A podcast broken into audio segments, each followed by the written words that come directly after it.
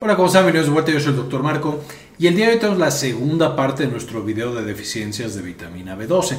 El día de hoy vamos a explorar de manera más específica cuáles son las principales causas por las cuales podemos llegar a una deficiencia de vitamina B12 suficientemente grave para que nos dé las enfermedades que vimos en el video pasado, que les dejo en la parte de arriba para que puedan consultar.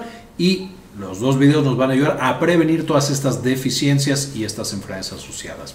Entonces vamos a ver cuáles son estas cinco causas principales de deficiencia de vitamina B12. Probablemente la causa más conocida y más frecuente de deficiencias importantes de vitamina B12 es algo conocido como anemia perniciosa. Y todos recordaremos que cuando nosotros tomamos vitamina B12, esta tiene que llegar al estómago y de ahí se produce a través de unas células eh, del estómago algo llamado factor intrínseco, que llegando al intestino nos permite absorber toda esta vitamina B12. La anemia perniciosa es una enfermedad autoinmune en la cual las células de nuestro sistema inmune atacan justo a las células del estómago que producen este factor intrínseco. Esencialmente con esto, a pesar de que nuestra dieta sea rica en vitamina B12, esta no se puede absorber en el intestino porque nuevo las células del estómago han sido destruidas. Las principales manifestaciones, como lo dice el propio nombre de la enfermedad, es anemia, anemia megaloblástica, como el video pasado que justamente estábamos mencionando. Sin embargo, vamos a tener eh, con el tiempo todas las manifestaciones extra que nos puede traer la deficiencia de vitamina B12, no solo la anemia, sino todos los demás daños que luego ya vimos en ese video previo. Y aunque vamos a tener un video propio de anemia perniciosa y su tratamiento, básicamente vamos a necesitar que estos pacientes se suplementen con dosis mucho más altas de vitamina B12 y estar monitorizándolos. La enfermedad autoinmune tal cual es difícil de manejar, usualmente ya la encontramos cuando las células del estómago han sido básicamente destruidas y por eso la suplementación es extra importante. Vamos a tener que como mencionábamos en el punto pasado, el intestino es el encargado, junto con el factor intrínseco, de absorber esta vitamina B12 o cobalamina. Entonces, cuando tenemos algún procedimiento o alguna patología específica del intestino, vamos a tener también una deficiencia importante de vitamina B12. Dentro de los procedimientos más frecuentes vamos a tener definitivamente el bypass gástrico. El bypass gástrico, una cirugía justamente eh, bariátrica, es decir, para ayudarle al paciente a perder peso, causando básicamente mala absorción.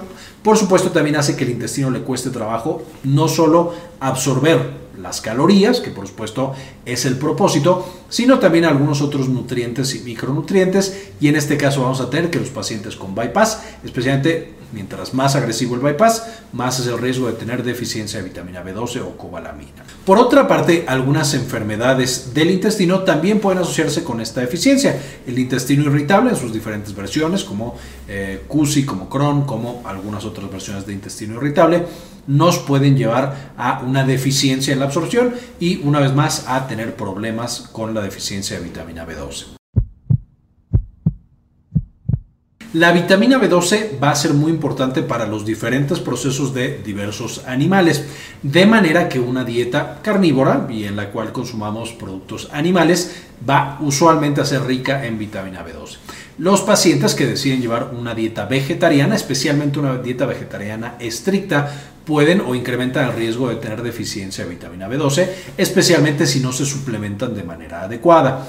Ahora, no significa, una vez más, como mencionaba, que una dieta vegetariana a fuerza signifique que vamos a tener deficiencia, pero sí incrementa de manera importante el riesgo y hace importante que uno estemos monitorizando para niveles bajos de vitamina B12, así como otros eh, nutrientes, ya sea micronutrientes o algunos otros nutrientes, y número dos, estemos suplementando muchas veces con cantidades adecuadas de vitamina B12.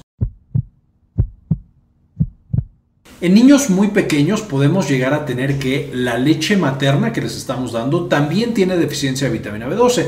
¿Por qué? Porque la mamá posiblemente tiene anemia perniciosa, a lo mejor nunca lo detectaron porque no era suficientemente bajo el nivel de vitamina B12 y entonces el bebé, que no tiene otra fuente de nutrición, por supuesto puede tener una deficiencia más importante.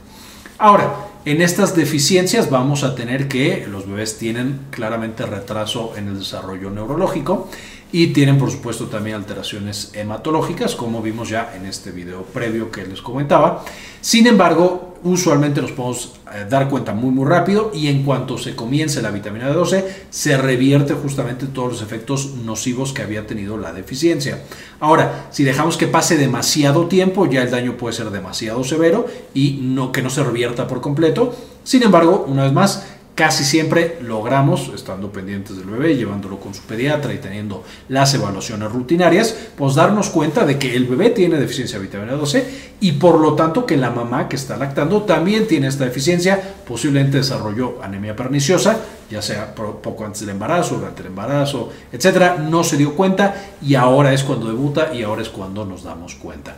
En estos casos realmente también es sencillo, solo tenemos que cambiar a una, ya sea complementar con fórmula que tenga niveles adecuados de vitamina B12 eh, o cambiar por completo a fórmula. Evidentemente, la leche de las mamás que tienen anemia perniciosa, que tienen deficiencias importantes de vitamina B12, por algunas de las otras causas en esta lista, también le provee al bebé muchos otros nutrientes, hierro, anticuerpos, niveles adecuados de grasa, de proteína, de carbohidrato, etc. Entonces, digamos, la leche de mamá sigue siendo extremadamente valiosa y probablemente el mejor alimento. Sin embargo, aquí sí vamos a tener que complementar con otra fuente nutricional que tenga niveles adecuados de vitamina B12 o algún otro suplemento. Algunos medicamentos también se asocian con niveles bajos de vitamina B12. Entre los más conocidos, por supuesto, está la metformina. Cuando nosotros utilizamos metformina por mucho tiempo o en niveles muy altos, esto naturalmente dificulta la absorción de cobalamina, vitamina B12, y nos va a llevar a una deficiencia. Por esto, de vez en cuando a estos pacientes que llevan mucho tiempo con metformina, es buena idea utilizar suplementos de vitamina B12 o incluso monitorizar los niveles que tienen presentes. Además, por supuesto, de la metformina, vamos a tener que algunos inhibidores de la bomba gástrica, cosas que hacen que el pH del estómago cambie, también antihistamínicos, por ejemplo, dificultan esta misma absorción y pueden causar algo parecido a una mala absorción, eh, es decir, parecido como a la anemia perniciosa. Es decir, que el paciente, a pesar de que está consumiendo cantidades adecuadas de vitamina B12 en la dieta, no logra absorberlas y entonces es como si no lo estuviera comiendo para nada. Con esto acaba el segundo video de deficiencia de vitamina B12. Por supuesto, antes de irnos, quisiera dedicárselo a algunos de los miembros que nos apoyan con una donación mensual.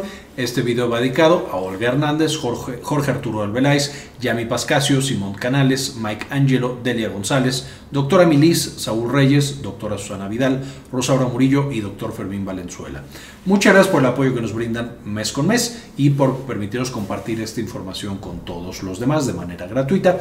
Con esto terminamos. Vamos a tener un tercer video hablando de los principales síntomas que lo que siente la gente cuando tiene deficiencia de vitamina D12. Por supuesto, ese video es súper complementario del primero que publicamos de enfermedades asociadas. Entonces, en enfermedades era la enfermedad completa, no síntoma por síntoma. En el siguiente video vamos a abarcar síntoma por síntoma y eh, de nuevo, como para dar más visibilidad a cuando un paciente podemos sospechar que tiene esta deficiencia, que es relativamente común y muy fácil de prevenir y de manejar. Entonces, esperen muy pronto ese video. Con eso ahora sí terminamos. Y como siempre, ayúdenos a cambiar el mundo. Compartan la información. También quería mostrarles que ya tenemos la versión nueva y mejorada de Clínica Cares, que es la clínica en la que damos la atención médica. Eh, se puede, por supuesto, ya agendar cita en esta nueva versión de Clínica Cares con un servidor con la doctora eh, Georgina Carranza y conmigo, eh, justamente para atender cuestiones de salud de la mujer y por supuesto también salud general. Si tienen por supuesto alguna duda, alguna pregunta, en clinicacares.com.mx nos pueden encontrar.